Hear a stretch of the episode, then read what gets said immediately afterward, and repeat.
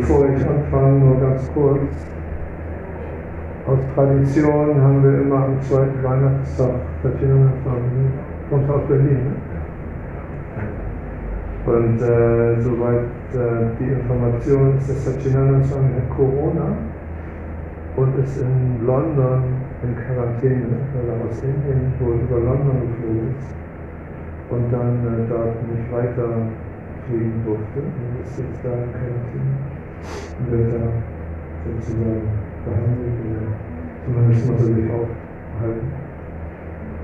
Eine andere, eine andere, Aus, eine andere wichtige Punkt der jetzt einfach jetzt, äh, ein historischer Moment ist, ist ISKCON, der habt ihr vielleicht mitgekriegt, der GBC hat beschlossen, dass Frauen Gurus werden dürfen.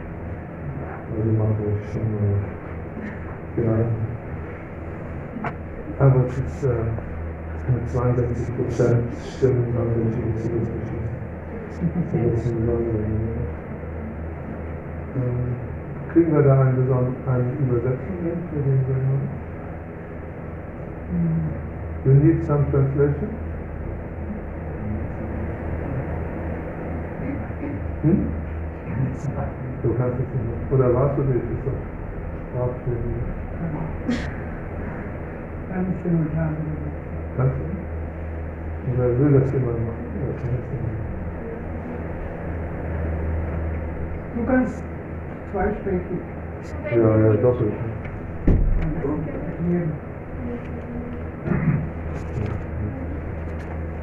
Oder auf dem Tisch.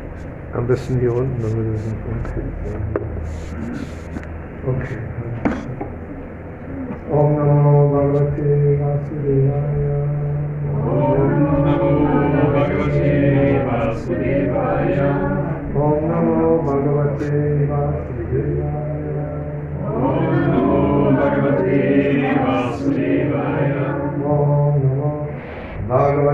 Vasudevaya. Om Namo Bhagavate Vasudevaya. So, wir lesen heute aus dem zweiten Kapitel der Bhagavad Gita, Vers Nummer 17. Hm. Avinashi tutam hiti yena samamidam tutam vinasham avira yasya na kaschit katam ahati. Avinashi, unvergänglich. Tu, aber, Aber. Tat, das jene, jene vidhi, Vidhi, wisse es, wisse es, jener, jener. Durch die, durch die. Savam, Sarvam, der gesamte Körper, Idam, Idam, dies, dies, Tatam, Tatam, verbreitet, Vinasham, Vinasham, Zerstörung, Zerstörung, Avyayasya, der Unvergänglichen, Unvergänglich, Yas Asya, von mir, na, niemals, Kastit, niemand, Katum, zu tun, Ahati. Weg Übersetzung, wisse das, was den gesamten Körper durchdringt, ist unzerstörbar. Niemand ist imstande, die unvergängliche Seele zu töten.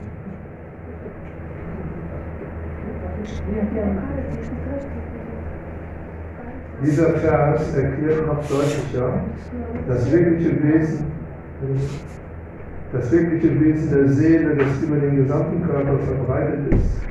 Jeder kann verstehen, was über den ganzen Körper verbreitet ist. Das ist Bewusstsein.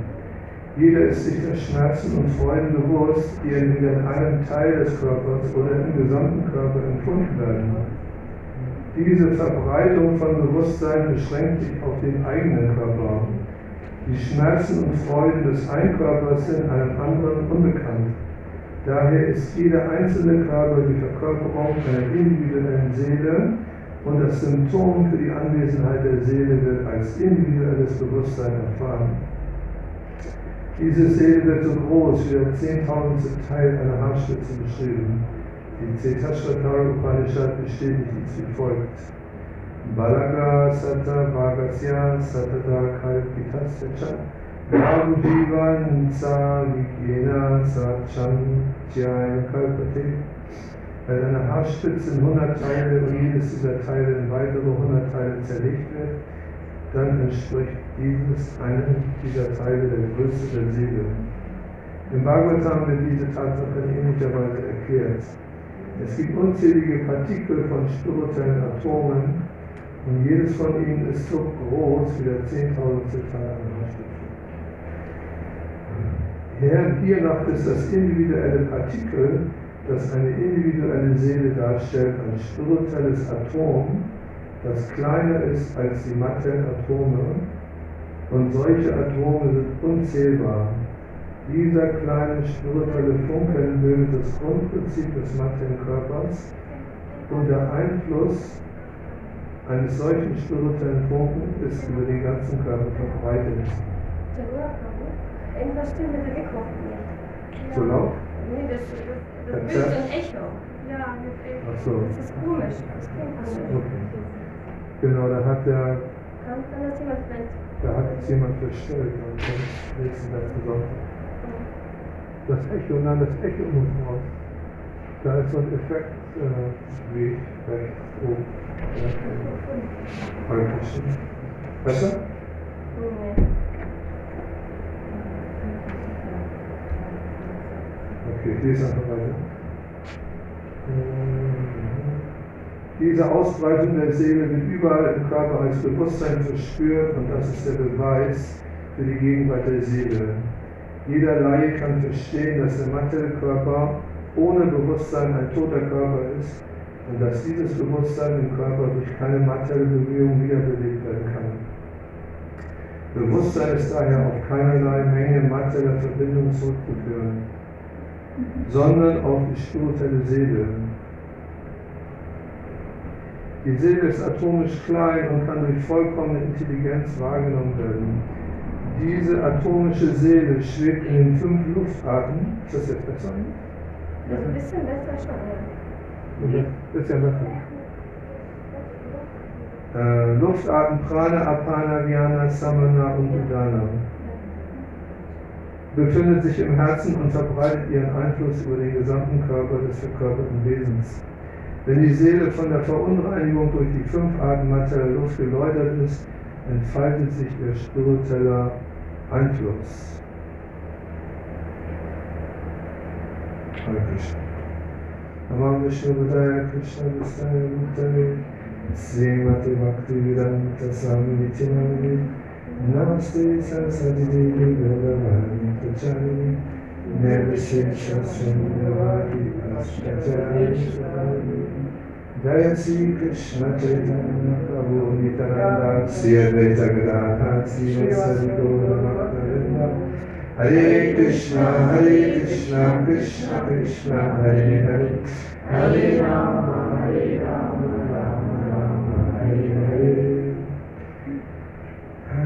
So, ich werde eine Vorlesung halten, die ich in Bad Oeynhausen auch gehalten habe, für ähm, Tatjana und Oleg vielleicht schon mal gehört. Aber das transzendentale Wissen ist, glaube ich, immer neu und man kann das Gleiche auch nochmal hören und neue Aspekte erkennen. Insbesondere dieses Thema, ähm, also ich habe auf YouTube gesehen, diese Nahe-Tods-Erfahrung aus von einem Schweizer, der ganz viele Leute interviewt hat, die eine Nahe-Tods-Erfahrung gemacht haben.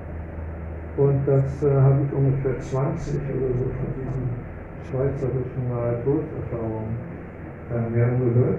Und ich fand es sehr interessant, weil die Erfahrung von diesen Leuten sehr ähnlich war. Und ähm, einige meiner eigenen konditionierten Vorstellungen von gewissen Dingen dadurch äh, ja, sozusagen aus dem Hebel gehebelt hat, sozusagen. Also meine eigenen Vorstellungen, die ich über die langen Jahre im Krishna-Bewusstsein gedacht hätte, dass es so ist, ähm, weil das auch sonst nirgendwo beschrieben wird in den, in Schweden, soweit ich das zumindest weiß, waren so äh, festgefahren, dass mich das so tatsächlich sehr berührt hat, was dann gesagt worden ist. Und dazu gibt es jetzt einige Beispiele und äh, Besonderheiten, die diese Leute erlebt haben und dann der Bezug zu unserem Krishna-Bewusstsein und den Veden, weil äh, es ist das Phänomen, dass viele Religionen sich irgendwie eine Art von Doktrin oder ein Dogma oder eine Aussage überlegen, die dann als absolute Wahrheit äh, in den Raum gestellt wird. Zum Beispiel in dem, in dem äh, Konzil von Konstantinopel 300 nach Christus hat der Kaiser Konstantin mit seiner Frau äh, die Christen als Staatsreligion akzeptiert, aber unter der Bedingung, dass die Idee einer Wiedergeburt aus der Bibel herausgenommen werden muss. Weil es, äh, es gefiel ihm nicht, seine Frau war, glaube ich, aus, dem, aus einem anderen Gewerbe vorher, also speziell. Zumindest hat er diesen Deal gemacht. Und die Christen haben sich damit einverstanden erklärt und haben diese Idee der Wiedergeburt herausgenommen. Es gab auch einige Stellen, die immer noch drin sind. Der, der wiedergeborene Elias, oder gibt es eine Aussage in der Bibel. So, und dann, dann ist praktisch diese ganze Zeit die Bibel und die Aussagen der Bibel dogmatisch, indem die einfach sagen, es, das wurde gesagt, wer behauptet, es gibt ein Leben nach dem Tod, gilt als Heretiker, als, als, als ein jemand, der, der ein, ein, also ein jemand, der eigentlich ausgestoßen werden muss aus der Kirche, weil er so eine, einen Unsinn erzählt. Und die, das wurde einfach so, das ist ein Teil des Christentums. So, und wir selber, wir wissen, dass es eigentlich nicht stimmt, aber die Christen leben damit, mit dieser Doktrin, mit diesem Dogma. Aber selbst in unserer eigenen sogenannten Religion könnte es sein, dass sich da auch gewisse Dinge manifestieren, die sich zu einem festen Bestand dieser Vorstellung etablieren, was wir denken. Was aber nicht unbedingt mit der Realität übereinstimmt, weil die Realität ist dasjenige, was die Mystiker oder selbstverwirklichte Seelen wirklich sehen, was sie wirklich erfahren, wenn sie selbst verwirklicht werden. Die erfahren gewisse Dinge, die jenseits der Wahrnehmung ist und die jenseits der Schriften ist, aber die, das ist eine Wahrheit. So ein, ein Beispiel dieser äh, nahe Toderfahrung war ein Mann, der hatte eigentlich keine wirkliche Nahtoderfahrung, aber er hat sich durch eine große Krankheit in seinem Zimmer von seinem Körper gelöst und er war in der Lage, durch die Scheibe seiner Fensterscheibe durchzufliegen. Also er, war, er dachte, er träumt, er war sich nicht so sicher und er flog dann aus seinem Zimmer heraus, durch die Scheibe durch, unbewegt und flog draußen an der Mauer von dem Haus, äh, bewegte er sich. Und er schaute nach unten und das waren ungefähr drei oder vier Meter. Und dann flog er aber nach oben und äh, plötzlich sah oben auf seinem, wo er gewohnt hatte, oben ein Teerdach. Und dieses Teerdach hatte er noch nie vorher gesehen, weil es von unten nicht zu sehen war, von, wenn man auf der Straße ging. Und er war sich nicht so klar, ob das überhaupt jetzt so richtig ist ob das jetzt auch ein Traum ist oder so. Und er flog dann die Straße runter und da war eine Nachbarin, die ihn manchmal besuchte und die sagte zu ihm, du musst wieder zurück. Gehst sofort zurück. Sie war so ein bisschen äh, bestimmend und sie sagte, du musst sofort zurück. Und er flog dann zurück in seinen Körper, in sein Zimmer. Und später hat er dann Google Earth. Kennt ihr das? Google Earth, da kann man in jedem, aus jedes Haus, jeden Garten, äh, wird da irgendwo mit einem Satelliten gefilmt. Oder fotografiert und da kann man sich das angucken. Und einige Zeit später ging er in Google Earth und sah sein Haus von oben. Und als er das von oben sah, sah er dieses Teerdach. Und da war er sicher, dass er tatsächlich, äh, dass es kein Traum war, sondern dass er wirklich seinen Körper verlassen hatte, da oben, hochgeflogen ist mit seinem Feinstoffkörper. Ein anderer, eine andere Geschichte ist von jemandem, der ein, in Südafrika, ein reicher Geschäftsmann, der sich das gegönnt hatte, in Südafrika mit einem Motorrad durch die Gegend zu fahren, wo es eine schöne, eine schöne Szenerie zu sein scheint. Und er fuhr mit dem Motorrad und überholte ein anderes Auto und wurde dabei von einem Lastwagen gerammt. Und der Lastwagen riss seinen Arm aus und sein Bein. Und er wurde auf die Straße geschleudert. Und äh, dann kam der, Hub, kam Hubschrauber, haben ihn da ins Krankenhaus gebracht. Und äh, seine Lunge, die Hälfte der Lunge war kaputt und die andere Hälfte war kurz davor äh, aufzuhören, zu, zu funktionieren. Und er lag da auf diesem Operationstisch und er hatte seinen Körper verlassen und schwebte unter der Decke und beobachtete von oben, was da passierte. Das ist eigentlich eine sehr typische Situation, weil viele eben dieser Nahtodsleute eben auch sehr schwer verletzt waren und dann in einem Krankenhaus endeten und dann den Körper verlassen hatten. Also er schwebte über unter der Decke und beobachtete von oben, wie die Ärzte versuchten, ihn zu, zu, zu Leben zu bringen. Und dann äh, hat er gemerkt, dass sie aufgegeben hatten, dass sie untereinander gesprochen haben und sagten, der, das, das, das Zeuglos, der ist ja schon, der lebt ja schon gar nicht mehr irgendwie. Und die Ärzte haben sich dann entschieden, wir lassen den einfach jetzt, wir machen nichts mehr. Und dann kam ein anderer Arzt in das Zimmer und der sagte, guck, der schaut euch an, der, der, der lebt noch. Und dann hat er dann angefangen, äh, wieder die, sich um ihn zu kümmern. Und tatsächlich haben sie, dazu, haben sie geschafft, ihn wieder zum Leben zu bringen. Und er hat dann praktisch von oben die ganze Zeit zugeschaut. ähm, ja, das ist ein typisches Beispiel. Ein anderes Beispiel war von jemandem, der wurde durch die äh, Betäubung bei der Operation auch äh, hatte seinen Körper verlassen, schwebte über, den, über, den, der Decke. Und er hat dann praktisch die ganze Zeit zugehört, was die Ärzte sich erzählt haben. Das konnte er dann am Schluss dem Arzt wieder erklären, aber da könnte man auch sagen, er hat vielleicht auf dem Bett gelegen und konnte zuhören. Aber er hat auch sehr komplizierte Instrumente beobachtet, die sie benutzt haben, ihn zu operieren. Und diese Instrumente hat er dann dem Arzt beschrieben. You're German, you speak German? Schreibt ihr Deutsch? Die, die, die Silke übersetzt. Wir können, wir sind,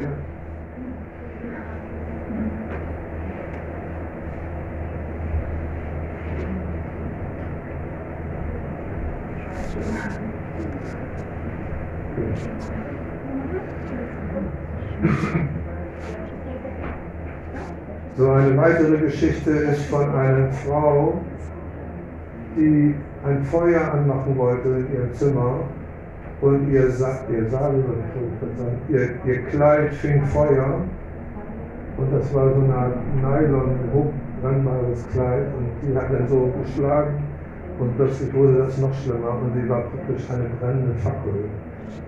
Und dann kam ihr Sohn in das Zimmer und schmiss sich auf sie drauf, aber sie war voll verbrannt, also die ganze Haut war verbrannt. Und so wurde sie neun Tage in ein künstliches Koma versetzt. Und sie hat dann in ihrem Zimmer gesessen, als, als feinstoffliches Wesen, hat ihren Körper verlassen und hat dann zugeguckt, was da passiert. und hat sich da liegen sehen, völlig verbunden mit diesen ganzen äh, äh, Bandagen und meistens kriegen dann Morphium. Zumindest hat sie sich einfach so beobachtet und sie konnte, während sie sich da beobachtet, äh, sie ihren eigenen Körper beobachtet, hat sie verschiedene Ärzte kommen sehen und sie konnte auch bewusst miterleben, was sie denken, wie die, mit welchem Bewusstsein sie dann angehen. Und sie meinte, die einzige, die sehr liebevoll mit ihr umgegangen war, war eine Putzfrau aus Thailand. Und diese Putzfrau hat immer ihr Zimmer geputzt und hat in ihre Hand so genommen, hat ihre Hand so gestreichelt. Und äh, sie war aber eigentlich jenseits von diesem Körper, sie hat keinen Schmerz mehr gehabt und sie fühlte sich auch sehr wohl. Und dann hörte sie eine Stimme, weil sie neun Tage in diesem Koma war, du brauchst hier nicht mehr zu bleiben, du kannst eigentlich diesen Raum verlassen. Und sie hatte praktisch so eine Art Führer, wie so Art, ein Engelswesen oder wie auch immer man das bezeichnet. Und dieses Wesen hat sie dann rausgeführt aus diesem Raum und sie schwebte über die ganze Stadt, über so eine Riesenstadt. Und das Besondere war, dass sie jedes einzelne Lebewesen in, der, in, der, in, den, in diesen Schluchten, die schwebte ganz hoch über diesen, über diesen Häusern, aber sie konnte dann auch tiefer gehen und sie hat dann überall die Wesen gesehen als leuchtende Funken, dass in jedem Wesen ein leuchtender Funke war. Und sie hat dann auch gesehen, dass diese Funken sozusagen gebündelt werden, dass sie alle zu einem zentralen Punkt zusammengeführt wurden. Und dann wollte sie eigentlich nicht mehr zurück in ihren Körper, weil sie fühlte sich sehr wohl in diesem Zustand und hat dann eigentlich argumentiert und gesagt, ich will nicht mehr zurück. Und dann wurde ihr gezeigt, dass ihre Kinder noch äh, da sind und sie hat ihre eigene Beerdigung gesehen. Und sie konnte sehen, wie ihr Sohn sehr unter dem Tod litt, dass sie da gestorben war. Und ihr Mann und ihre Tochter standen da wie versteinert bei der, ihrer eigenen Beerdigung. Aber ihr Sohn, sie konnte wahrnehmen, dass ihr Sohn eigentlich das nicht verkraften würde. Und deswegen hat sie sich entschieden, wieder zurückzukehren in ihren Körper, weil sie die Verantwortung für ihren Sohn also nicht von sich geben wollte. Und dann hat sie auch, wurde wieder so zurück, so wie so ein Sog. Und sie hat dann verstanden, dass in jeder Zelle ihres Körpers Licht auf diesem Licht, dieses Licht ist. So, und dann hat sie, ist sie wieder zurück in ihren Körper gegangen und hat dann nach langer Zeit wieder ja, Genesung ist sie wieder normal geworden und konnte wieder normal leben. Eine andere Geschichte ist, dass eine, eine, ein, ein frisch verheiratetes Paar auf Hochzeitsreise in Thailand war. Auf Hochzeitsreise und die kamen in Thailand an, am Strand abends, eine sehr schöne Atmosphäre.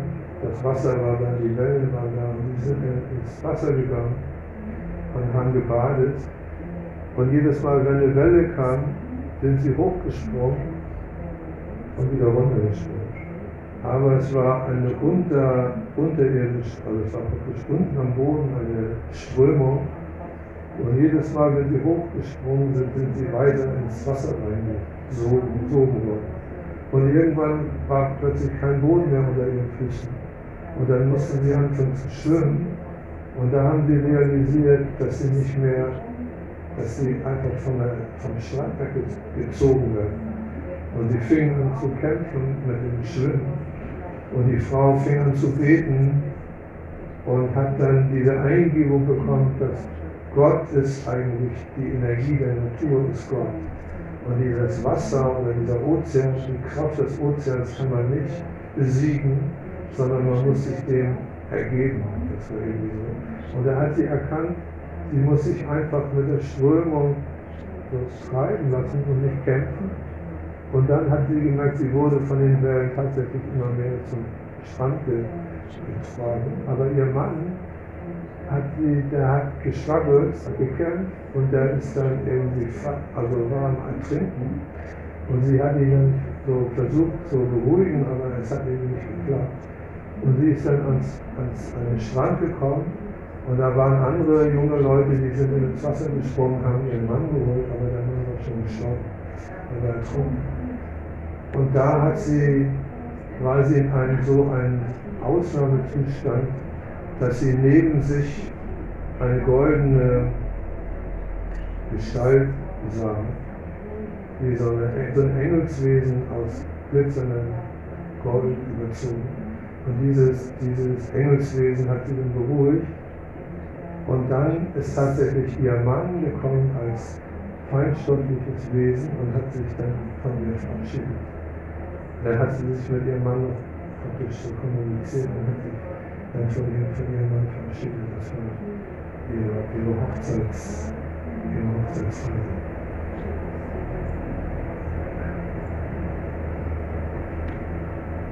Ähm, eine andere Geschichte ist noch, dass ein junges Mädchen in Südafrika Besuch bekam von Freund ihrer Eltern und der war sehr krank und musste ganz viele Tabletten nehmen.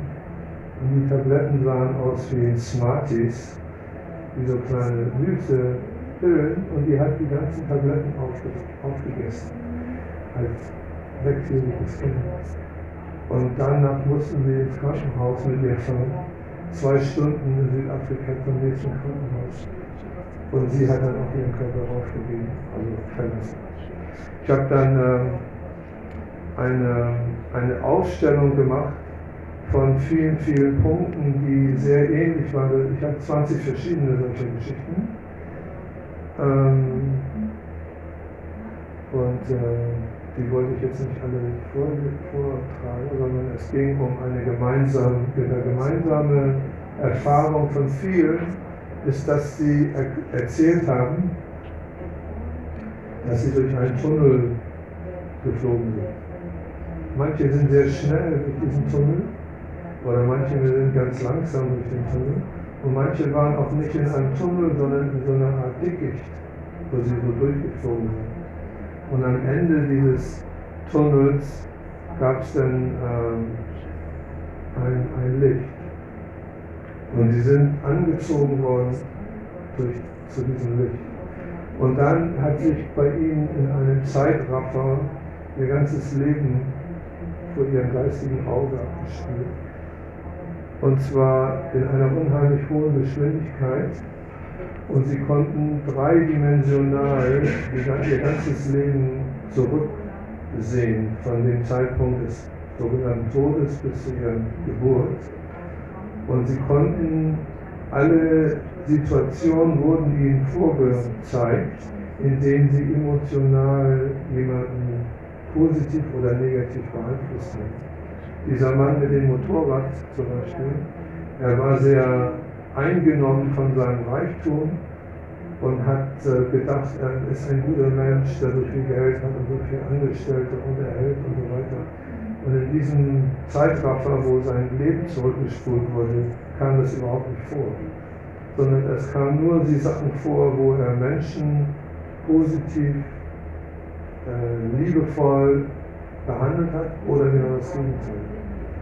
Eine Situation war auch ein Mädchen, erkannte plötzlich, dass sie ihren kleinen Bruder, er wollte mit ihr spielen und sie hat vor, vor seiner Nase die Tür zugeschlagen. Und das hat ihn emotional unheimlich getroffen. Und diese ganzen, diese ganzen Dinge, die da so gezeigt wurden, gingen nur immer, hast du liebe, bist du liebevoll umgegangen mit deinen dem, mit der Natur, mit den Lebewesen auf diesem Planeten oder nicht. So, und das war das, das Einzige, was zählt. So, und dann äh, äh, sind viele dann durch diesen Tunnel durch, in das Licht. Und sie hatten dann äh, eben eine emotional distanzierte Beziehung zu ihrem Körper. Denn sie haben ihren Körper oft gesehen, aber ihr Körper war ihr, von den, ihr, Den, der Körper war ihnen völlig egal. Die haben da gar keine Bezugnisse gehabt. Da war eine Frau, die hat, mussten sie 27 Minuten reanimieren. Die war also, die war praktisch klinisch tot.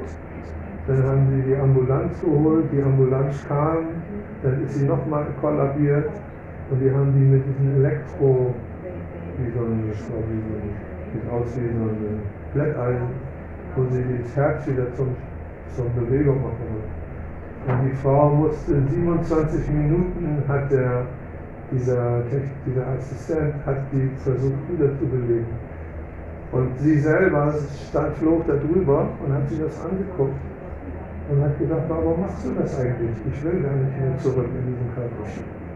Und sie konnte aber genau erkennen, dass dieser, äh, dieser medizinische Helfer unheimlich angespannt war und unheimlich bemüht war, sie wieder zu bewegen. Und sie wollte gar nicht mehr. Sie, hat, sie war da irgendwie losgelöst. Das ist nur mein Körper, das ist nur meine, so eine Art Hülle. Aber ich existiere eigentlich jenseits dieser Hülle völlig wunderbar. Ich habe keine Schmerzen, äh, mir ist sehr schön warm, äh, ich, ich, spüre, ich spüre gar kein Problem in meiner Form. Und deswegen will ich da gar nicht mehr zeigen.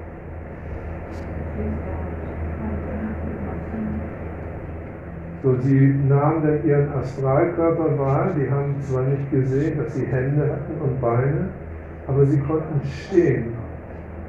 Und wenn ein Sofa war, konnten sie sich hinsetzen, aber gleichzeitig konnten sie ihre Hand durch das Sofa durchführen. Also das war, sie konnten so in die Luft schweben, sie konnten durch die Wände gehen und gleichzeitig konnten sie aber auch stehen.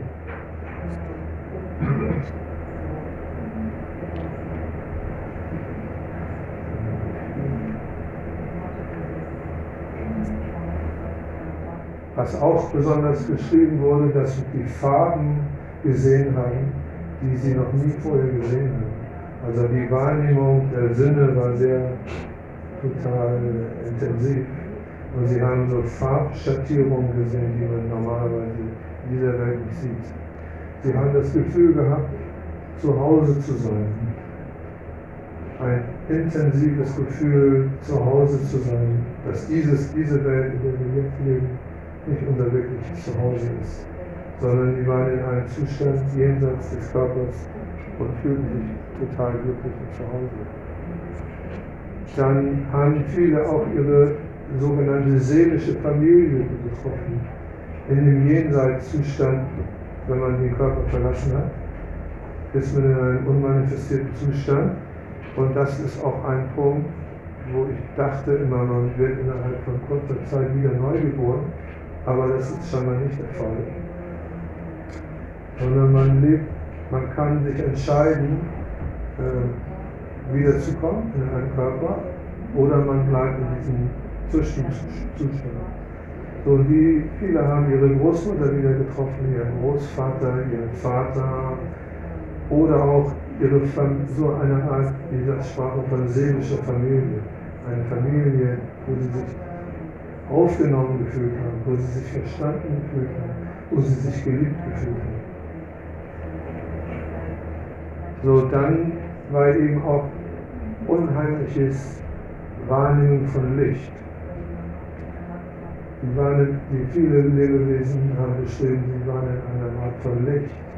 Und dieses Licht äh, hat, äh, hat Liebe ausgestrahlt. So wir sprechen wir machen manchmal die Modus sprechen das Gefühl von Liebe. Aber die, die sprachen davon, dass das Licht äh, Liebe ausgestrahlt hat und dass sie sich unheimlich wohlgefühlt haben und aufgenommen. Und äh, dass sie auch in ein, in, die waren in Räumen drin, aber die Räume hatten keine Wände und keinen Boden und alles war zum Licht gestrahlt. Und dann eben dieses Gefühl der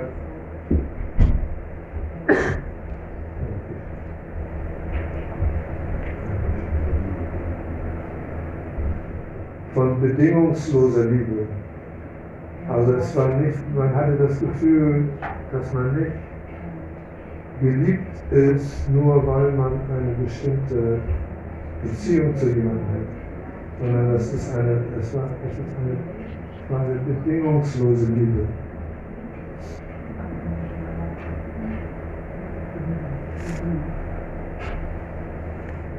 Es wurden viele, auch diese, diese eine Frau, die da verbrannt war, die ist dann in dieses Licht geführt worden und hat dann praktisch in diesem Licht geschwebt. Und äh, es sind ja alles Nahtoderfahrungen, das heißt, die sind nicht gestorben, sondern die wurden angehalten, wieder zurückzukehren in ihren Körper. Und deswegen, viele waren in diesem Zustand dieses, dieser, dieser Art von Glückseligkeit, die eigentlich nicht unbedingt eine Glückseligkeit ist, die wir jetzt in Goloka Vrindavan bekommen, wenn wir bei Krishna sind, sondern das ist praktisch eine Zwischenstufe. Die, eine Zwischenstufe, die aber trotzdem schon sehr, sehr äh, inspirierend und äh, viel besser ist, als was wir jetzt haben.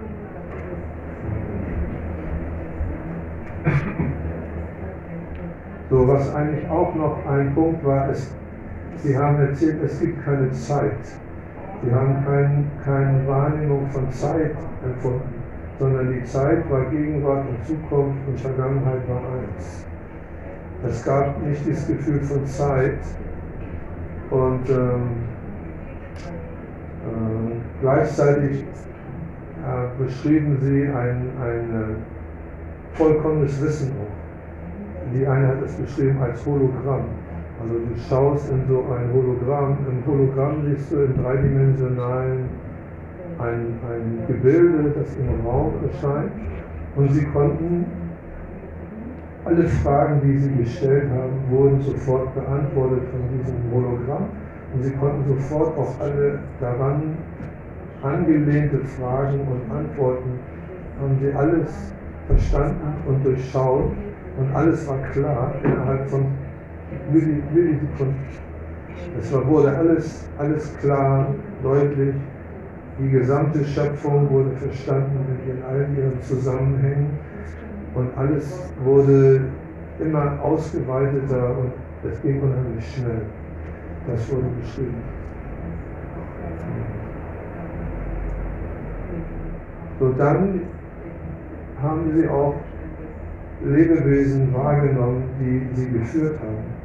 Also Engelswesen, die sie praktisch geführt haben auf ihren, in ihrem Zustand und sie konnten telepathisch mit diesen Wesen kommunizieren. Sie haben nicht gesprochen, sondern sie haben einfach telepathisch, emotional äh, kommuniziert und sie haben alles ausgetauscht, was auszutauschen war. Und haben äh, diesen Zustand, also telepathisch-emotionale Kommunikation. Ja, dann eben dieses Phänomen des Ozean des Lichtes. Also eigentlich würden wir sagen, das Brahman, die sind, die sind meistens bis zum Brahman gekommen. Es gab eine Frau, die ganz besonders äh, speziell war, die, die konnte auch jederzeit den Körper verlassen, ohne Tod, so eine todesähnliche Erfahrung zu machen von irgendeinem Unfall. Sie hat ihren Körper verlassen und wurde dann von Wesen durch das Universum geführt. Und sie konnte die emotionalen und spirituellen und intelligenten Levels der verschiedenen Planetensysteme erfahren. Sie wurde dann vom niedrigsten Planeten bis zum höchsten Planeten, konnte sie so alles wahrnehmen, diese verschiedenen Schichten und äh, irgendwie verstehen, was da passiert. Und dann hat sie eben auch beschrieben von der Silberschnur, äh, die wir auch kennen, dass wir, die Seele ist mit dem Körper mit einer Schnur verbunden. Und das wird als Silberschnur bezeichnet. Und die Silberschnur ist wie so eine Art Gummi, die sich ohne Ende verlängern kann. Und wenn wir dann zurückkehren, werden wir durch die Schnur wieder zurückgezogen in diesen Körper. Sie beschrieb auch diese Silberschnur. Und die hat in den 60er Jahren, das war schon eine ältere Dame, diese Erfahrung gemacht. Und sie sagte, irgendwann sind plötzlich zwei junge Leute vor ihrer Tür gestanden und haben von einem indischen Yogi ein Buch überreicht bekommen. Und äh, sie sagte, sie hat die nie gekannt und wusste nicht woher. Und der Yogi hat die jungen Leute hingeschickt, dass sie ihr das Buch überreichen. Und in diesem Buch wurden diese ganzen Dinge nochmal deutlicher beschrieben, dieses Wahrnehmung dieser höheren, höheren Ebenen und so weiter. Also die, das ist dann so, so eine Ebene, wo andere Lebewesen auch in dieser Sphäre sich gegenseitig begegnen. Von, von selbstverwirklichen Yogis. Das war jetzt Kundalini, sie machte also Kundalini-Yoga. Also das ist bei ihr so passiert, ohne dass sie das bewusst hat. Ja, dann eben ganz besonders das Gefühl der Geborgenheit, weil man hat eben keine, keine Schmerzen, keine Wahrnehmung des Körpers, dass er in irgendeiner Weise ein Problem ist. Und man hat auch das Gefühl der Ausdehnung, dass man unheimlich äh, sich ausdehnen kann, weil dieser, sobald die wieder in den Körper zurück mussten, sind die dann plötzlich das Gefühl gehabt, sie wurden so eingequetscht in diesen Körper, in diesen kleinen Körper wurden sie so eingequetscht. Und sie dachten, uh, was ist das denn? Und sofort die Schmerzen des Körpers waren wieder da, die ganzen Probleme des Körpers, diese Einschränkungen des Körpers.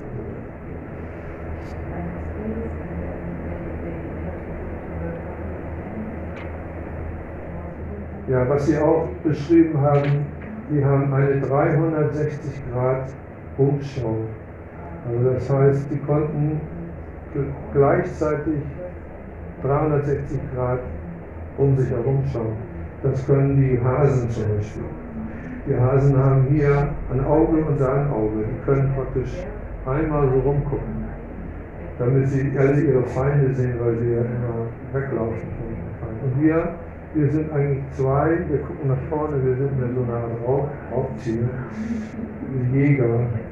Wir gucken nur nach vorne. Aber in, der, also in dieser Dimension äh, des, des Losgelöstseins von dem Körper konnten, konnten die Wesen 360 Grad alles gleichzeitig sehen.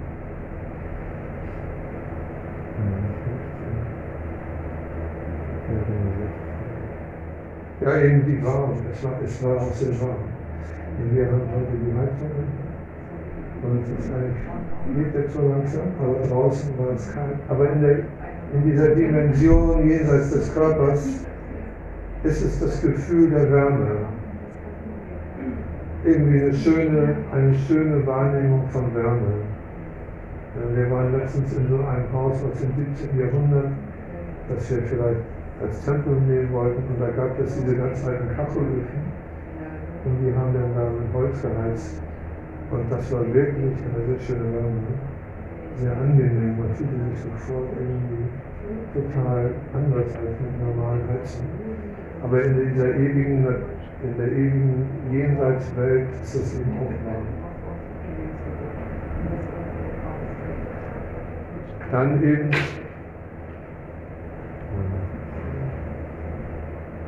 ja, die Wahrnehmung anderer Lebewesen. Einige haben die Wesen so schattenmäßig gesehen, einige haben die gesehen als, die konnten verstehen, dass es ihre Großmutter war, obwohl sie sie nicht richtig wahrgenommen haben, aber sie konnten, haben es telepathisch, das ist meine Großmutter. Und die Großmutter war gestorben und dann war auch bei der, als sie dann auch ähm, die Großmutter war gestorben, aber sie haben dann eine sehr intensive Beziehung zu ihrer Großmutter gehabt und das wurde dann deshalb haben die aus, ausgetauscht. Genau, was ein sehr, sehr typisches Beispiel war, dass große Tore da waren. Wir haben eigentlich die Beschreibung, wenn man nach Vaikunta geht, muss man durch sieben Tore. Und die Muslime haben dieselbe Beschreibung. Das habe ich, irgendwann hatten wir mal interreligiösen Dialog und dann habe ich so ein bisschen aus, aus, erzählt von Vaikunta und dann gibt es sieben Tore Und die haben dann am Schluss sich dann geäußert, was habt ihr dann verstanden, was ich erzählt habe? Und die haben nichts, so gut wie gar nichts verstanden. eigentlich. Aber die einen, die sieben Tore, das gibt es auch im Islam, diese sieben Tore. So diese Tore werden beschrieben als Riesentore. Und diese Wesen, die dort in der, in der Zwischenwelt sind, wollen durch die Tore durch. Aber sie können da nicht durch. Da ist eine, eine Art von Schranke. Und die sagen, wenn du dies, durch dieses Tor durchgehst, wirst du sterben. Und du musst dann wiedergeboren werden und genau da weitermachen, wo du jetzt stehst. Und nochmal, die eine Frau war 33, du musst dann wieder 33 werden. Und dann kannst du das weitermachen, wo du jetzt stehst. Also am besten, du gehst in deinen Körper zurück und da machst du dann weiter, wo du eigentlich stehst. Und äh, die hat das dann, die wurden dann so zurückgezogen wie so, ein- wie so ein Sau, wie so ein Riesensauger, rückwärts. Und dann waren sie in ihrem Körper zurück.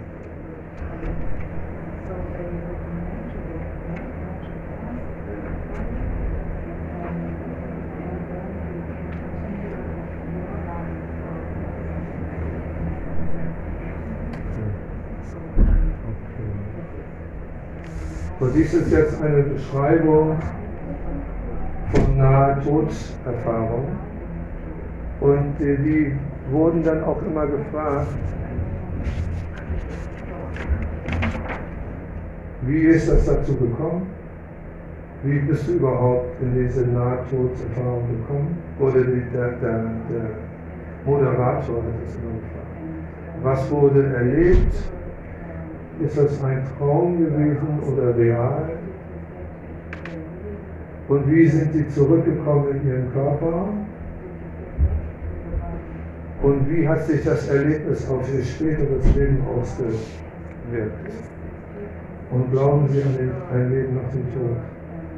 So, diese meist, die meisten Leute, also der eine ganz speziell, äh, seine Frau hatte den Körper aufgegeben, sie war gestorben und er selber ist in eine große, hatte plötzlich eine Mega-Krankheit und hatte so Magenschmerzen und hat dann diesen Körper aufgegeben, äh, war also klinisch tot und hat dann in diesem Zustand, wo er losgelöst war, seine Frau wieder getroffen. Und seine Frau hatte genau, genau das gleiche Kleid an, was sie ihm sagt, anhatte. Aber seine Frau war wesentlich jünger als vorher und wesentlich dynamischer und unheimlich, eigentlich gut Frau. Und sie sagte dann, du musst wieder heiraten. Du, musst, du sollst nicht alleine leben. Und dann ist er wieder zurückgekommen in seinen Körper, lag im Krankenhaus und er blickte nach links, da war der Arzt. Und auf der rechten Seite war eine junge Frau, die seine Hand hielt, die er noch nie gesehen hatte. So, und dann hat er, was ist denn was ist das? Was ist, wo bin ich? Was ist hier los? So, und dann ist er wieder so normal geworden und hat diese Frau gefragt, die war so eine, die hatte in einer Restaurant gearbeitet und ist da öfter hingegangen, hat sich mit ihr unterhalten und hat er gefragt, wie bist du denn überhaupt dazu gekommen, mich da zu besuchen Krankenhaus? Und dann hat sie gesagt, sie war auf ihrer Reise in die Türkei, war am Flughafen und da hörte sie eine Stimme, du musst in dieses Krankenhaus gehen und diesen Mann finden. Und sie hat es dann auch tatsächlich gemacht und ist dann zu diesem Mann dahin gefahren und hat einfach sich dahin gesetzt. Und später hat er die dann auch tatsächlich geheiratet, nach drei Monaten. Und das war eine, so eine Situation, wo tatsächlich die, das Wesen ihn da so verkuppelt hat von der feinstofflichen Ebene. So, und überhaupt, ähm, diese ganzen Erfahrungen, die die Leute gemacht haben, hat total ihr, ihr, ihr ganzes, ganzes Bewusstsein umgewandelt. Da war eine Frau, die war nahe Toderfahrung gemacht.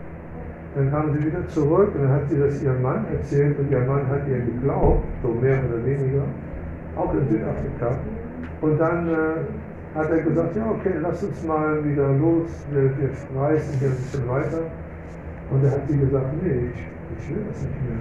Nein, dieser ganze Lebensstil will ich nicht mehr. Und es ist dazu gekommen sogar, dass sie sich von ihrem Mann getrennt hat. Und äh, diese Leute, die haben praktisch ganz oft die ganzen Werte ihres Lebens umgekrempelt. Alles, was für sie vorher total wichtig erschien, haben die total äh, anders gesehen und haben viel weggeschmissen und haben ganz neues Leben angefangen. Und ganz speziell, die haben alle geglaubt an ein Leben nach dem Tod. Die haben keine Angst mehr gehabt vor dem Tod. Das war eine ganz, ganz wichtige Botschaft. Ein junger Mann, der ist, der hat, ist aufgewachsen in einer, er selber sagte, in einer christlichen Sekte. Und er war acht Jahre alt und er hatte vorher als Kind schon immer beim Schlafen so Visionen von Dämonen und göttlichen Naturen, mit denen er sich da bewegt hat. Und sein Bruder hat ihn dann mitgenommen auf ein Dach und sie sollten die, den Gemeindesaal, die Fenster putzen. Und auf einer Seite war, das, war die Tiefe vier Meter, auf der anderen Seite war so ein Abhang, der ging zwölf Meter. Und er ist dann runtergefallen, die zwölf Meter runtergefallen. Und lag unten auf dem Boden, sein ganzer Körper, Knochen gebrochen, alles Mögliche. Und dann hat er auch irgendwie seinen Körper losgelöst und hat sich daneben gesetzt. Seine Mutter war dann im Krankenwagen neben seinem Körper und er saß da auch mit drin. Und er hat dann auch diese bedingungslose Liebe erfahren.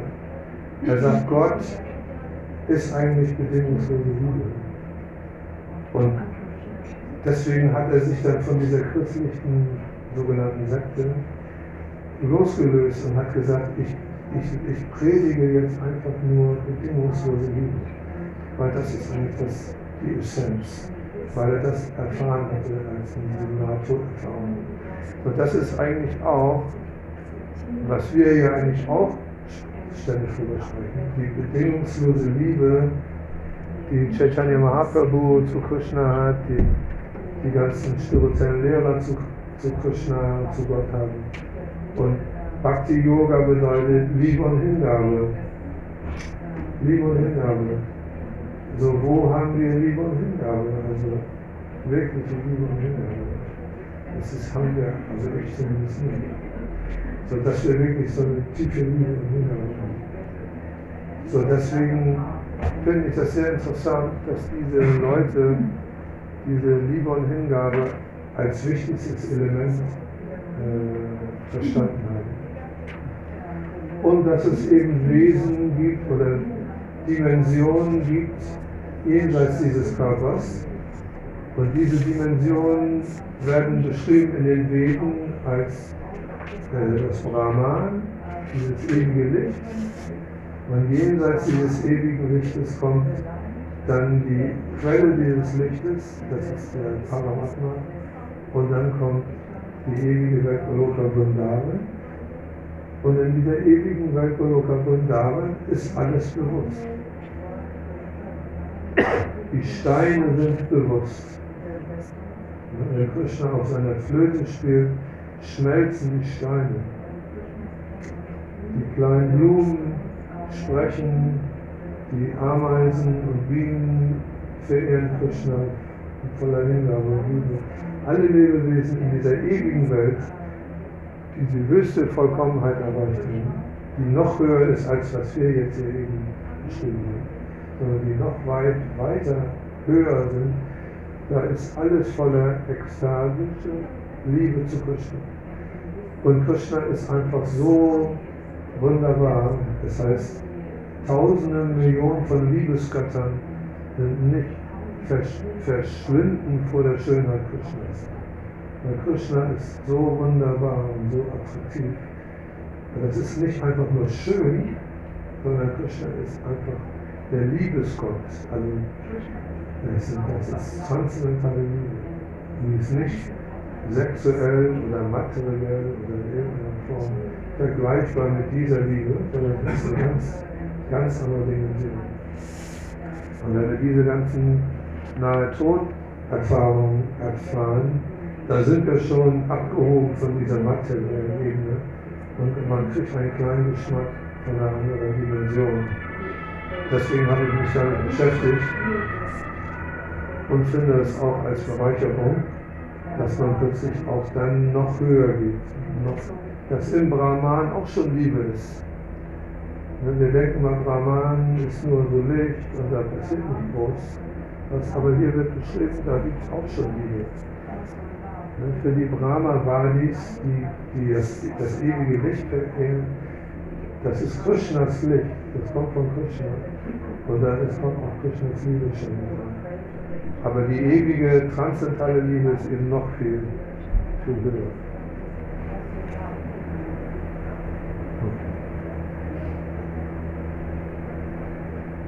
Okay, gibt es dazu eine Frage oder Kommentar? Ja, some questions. Ja. Ich habe das mit den Toren nicht verstanden. Die sieben Tore, ähm, wenn man, also wenn man da durchgeht, wurde gesagt, man muss wieder einen neuen Körper annehmen, aber wenn man zurückgeht, auch. oder? Nee, nee, das ist jetzt, ähm, das hast du recht. Also es, dieses Phänomen der Tore ist, wenn du in die spirituelle Welt gehst, musst du durch diese Tore durch. Aber diese, stimmt, du hast recht, in diesem Fall das Tor war zu, das Tor des Todes oder das Tor zum nächsten Leben.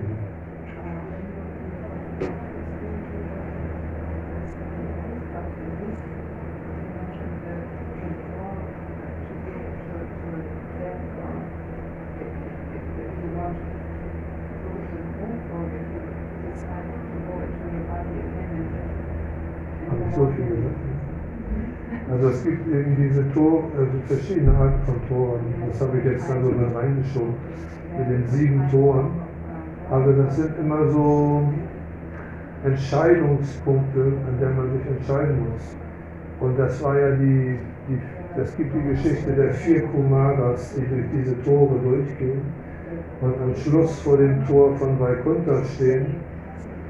Und äh, die, die Torwächter sagen, ihr dürft hier nicht rein, weil ihr seid gar keine richtigen Devotis. Ihr seid Unpersönlichkeitsanhänger, aber nicht Mayavadis, die einfach Gott hassen, sondern die sind einfach nur ganz äh, einfache Wesen, die das Licht verlieren, die, den Ewigkeitsaspekt. Und deswegen dürft ihr hier nicht rein. Und dann hat, haben die, Tor, äh, die vier Kumaras die Torwächter verflucht.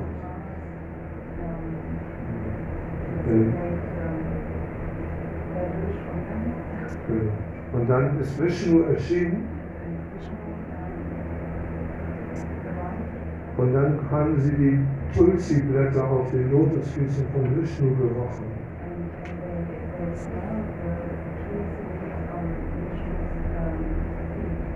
Genau, und durch diesen Geruch der Tulsi-Blätter sind sie zu Vaishnava-Devotis geworden.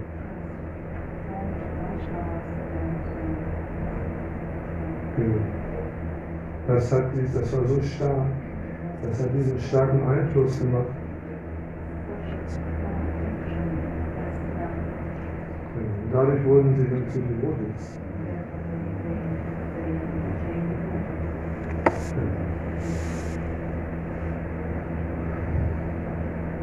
Okay, gibt's noch eine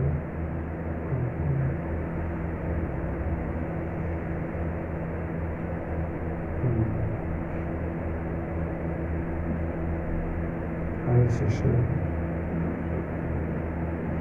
Hast du das verstanden?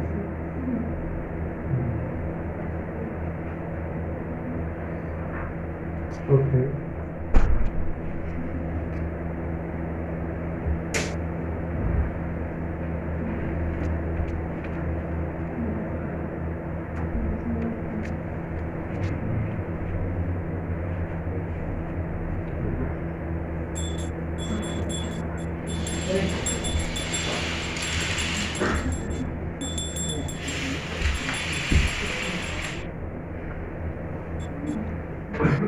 Genau, was auch Jetzt ist die Opferung. Ne?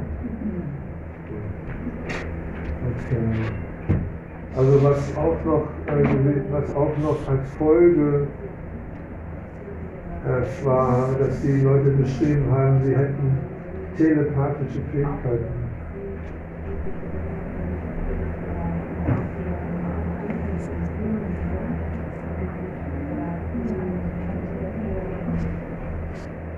Telepathik. Und, Aber die Frage wäre, innerhalb von ISKCON solche Erfahrungen berichtet? Von den Devotees, zum Beispiel jetzt schwer krank waren oder den Körper verlassen haben oder diese Erfahrungen gemacht haben innerhalb ISKCON. Ja, genau, das ist natürlich die Frage, ob, ob ein Devoti etwas anderes wahrnimmt als ein normaler Mensch. Also es ist natürlich von diesen ganzen Leuten sind auch verschiedene Levels. Ne? Also ein, diese eine Frau wurde durchs ganze Universum ge, geführt sozusagen und andere haben nur ihre Großmutter getroffen und dann sind sie wieder zurückgekommen. Also die, da, da gab es auch unterschiedliche ähm, karmische Konditionierungen, glaube ich. Die dann, die durften, die haben nicht so tief, sind jetzt nicht so tief eingestiegen. So. Was die Geschichte, die, die bei, in Bad Oeynhausen noch erzählt worden war von, von Vaidyanatha und Bharata, ne? die kennt ihr vielleicht. Also wir hatten einen Gottbruder Bharata, Bernd Mundtau, und dieser Bharata war ein Hamburger und äh, er hat sehr viele Bücher verteilt. Ein Prabhupada-Schüler, äh, den ich ganz äh, groß schätze, weil viele Devotis äh, scheuen sich dafür, auf die Straße zu gehen, Bücher zu verteilen.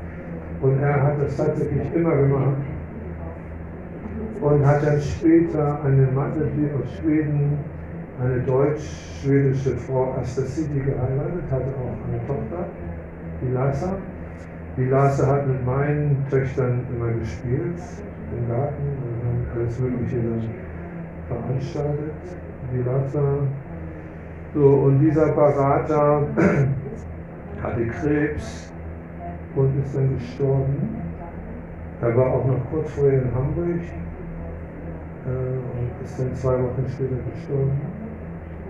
Und äh, hat erzählt, dass Bharata, die haben auch beide zusammen in Hummelsbüttel gewohnt, die hatten Weidenats Wohnung und Bharatas Wohnung, Assasidi war zwei Blocks weiter, die haben sich gegenseitig besucht. Und da ist äh, Bharata in dem Wohnzimmer von Weidenat als Geist erschienen.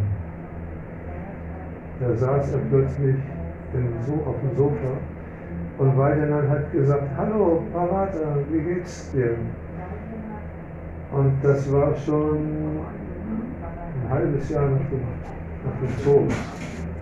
Ein halbes Jahr nach dem Tod ist Parata in der Wohnung erschienen von Weidenand. Und Weidenand hat sich mit ihm unterhalten, wie geht's und so. Und dann sagte dann Parata, ja, alles wunderbar, mir geht's gut, hier ist es wunderschön. Und äh, ich fühle mich unheimlich wohl, aber ich will noch nicht wiedergeboren werden. Ich habe noch, lass mir, lass mir da noch ein bisschen Zeit. Und dann ist er später nochmal erschienen, nochmal ein halbes Jahr später. Und da habe ich auch schon immer gedacht, das ist ja ein Jahr. Ein Jahr lang ist dieser Berater jetzt in diesem Zwischenzustand, in, nach, also nach dem Tode, in diesem Zwischenzustand. So, und dann irgendwann äh, kam aber Bharata nicht wieder. Und dann meinte dann beide, dann höchstwahrscheinlich ist er irgendwo wiedergeboren worden. Und so. Und dann äh, gab es den Namamrita und seine Frau, der russische Devoti, die in Nürnberg sind. Und der meinte, Nita Zipper, da ist, da ist äh, Klaus Bharata, ist, äh, die haben ihn da besucht, mit dem, wo das kleine Baby war.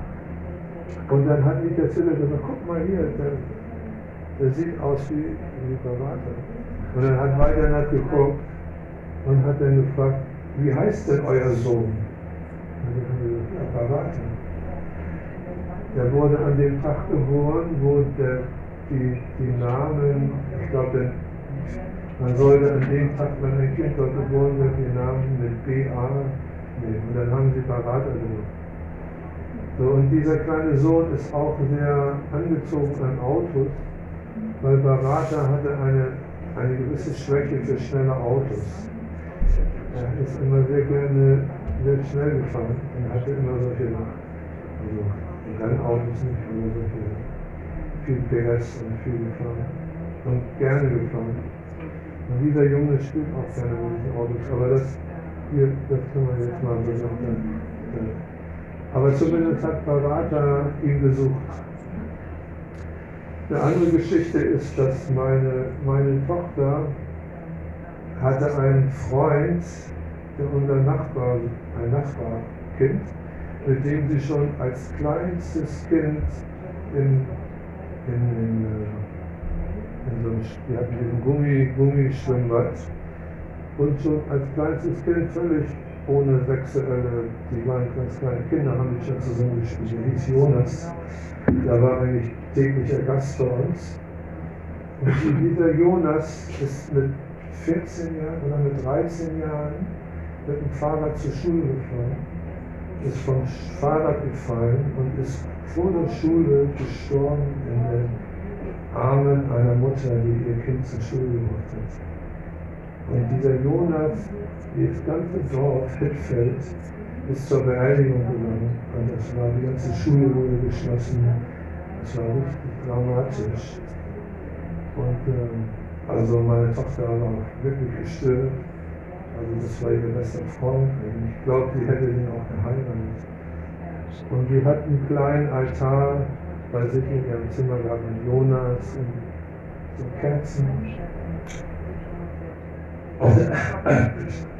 So, und dann ist sie nach der Beerdigung, drei Tage, zwei Tage nach der Beerdigung, war ein Riesenherz aus Rosen und dann ist sie zum, zum äh, Friedhof gegangen und kam zurück.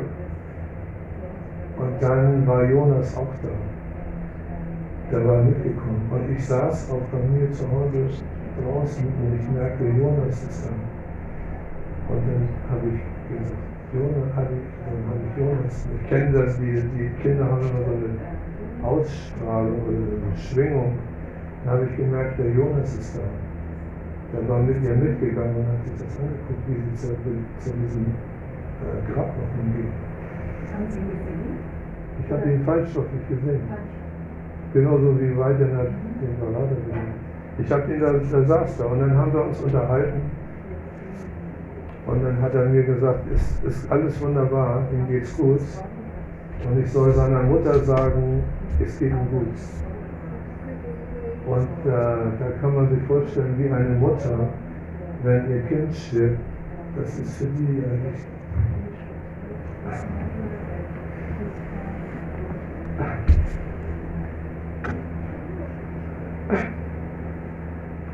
Zumindest habe ich dann äh, gedacht, okay, ich, war, ich warte.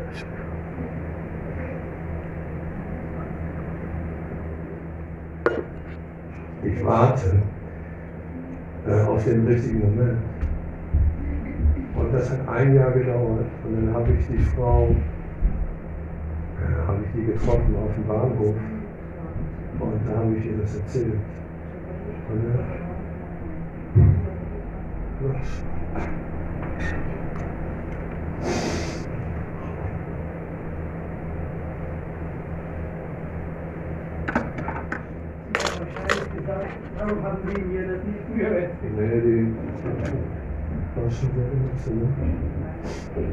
Okay.